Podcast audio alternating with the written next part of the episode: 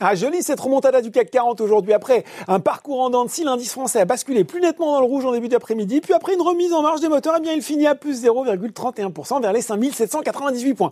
Alors, la hausse du rendement du T-bond Treasuries américain à 10 ans au-dessus de 1,4%, 1,43% continue à alimenter la crainte des investisseurs sur une poussée de l'inflation. De quoi, à nouveau, attentivement écouter Jérôme Powell aujourd'hui, rassurant hier devant le Sénat. Le président de la Fed s'adresse aujourd'hui à la commission des affaires financières de la Chambre des représentants dans le cadre de son euh, discours semestriel de politique monétaire. En attendant, eh bien, on est dans le vert hein, sur les marchés américains à 17h45 avec un Dow Jones à plus 0,65% d'aller 31 743 points à 17h45, je l'ai dit, hein, et un Nasdaq à plus 0,2% vers les 13 494 points.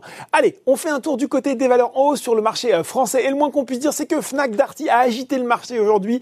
Le chiffre d'affaires du distributeur est ressorti quasi stable en 2020 grâce au dynamisme des ventes en ligne. Mieux, la reprise du dividende à 1 euro par action à plus aux investisseurs ainsi qu'une feuille de route ambitieuse dans le cadre de son plan stratégique Everyday, le groupe prévoit ainsi de réaliser au moins 30% de son chiffre d'affaires sur le web d'ici 2025. À noter quand même hein, que le titre prend plus de 40% sur les six derniers mois.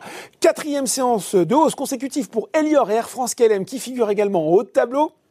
Le Brent, lui, est bien, il grimpe de 3% vers 67 dollars le baril, ce qui bénéficie à Technip FMC et dans une moindre mesure à Valourec et CGG. Puis, euh, Solvay a trouvé la formule, plus 5,8%. Malgré une année à 2020 difficile, le groupe de chimie a dégagé un cash flow libre record de 963 millions d'euros et a également relevé son objectif d'économie à horizon fin 2024 de 300 à 500 millions. Sur le CAC 40, c'est Airbus qui vole plus haut que les autres devant euh, Crédit Agricole, notamment grâce à JP Morgan, un passé de neutre à surpondéré. Et puis, à Stellantis gagne aussi 2,6%. City a repris la couverture de la valeur à achat avec un objectif de cours de 20 euros. Côté baisse, après un petit rebond hier, Technip Energy continue à corriger devant Neoen et Albioma. Lagardère est également mal orientée. Puis sur le CAC 40, c'est L'Oréal qui est lanterne rouge devant LVMH. Voilà, c'est tout pour ce soir. Maintenant, n'oubliez pas tout le reste de l'actu éco et finance est sur Boursorama.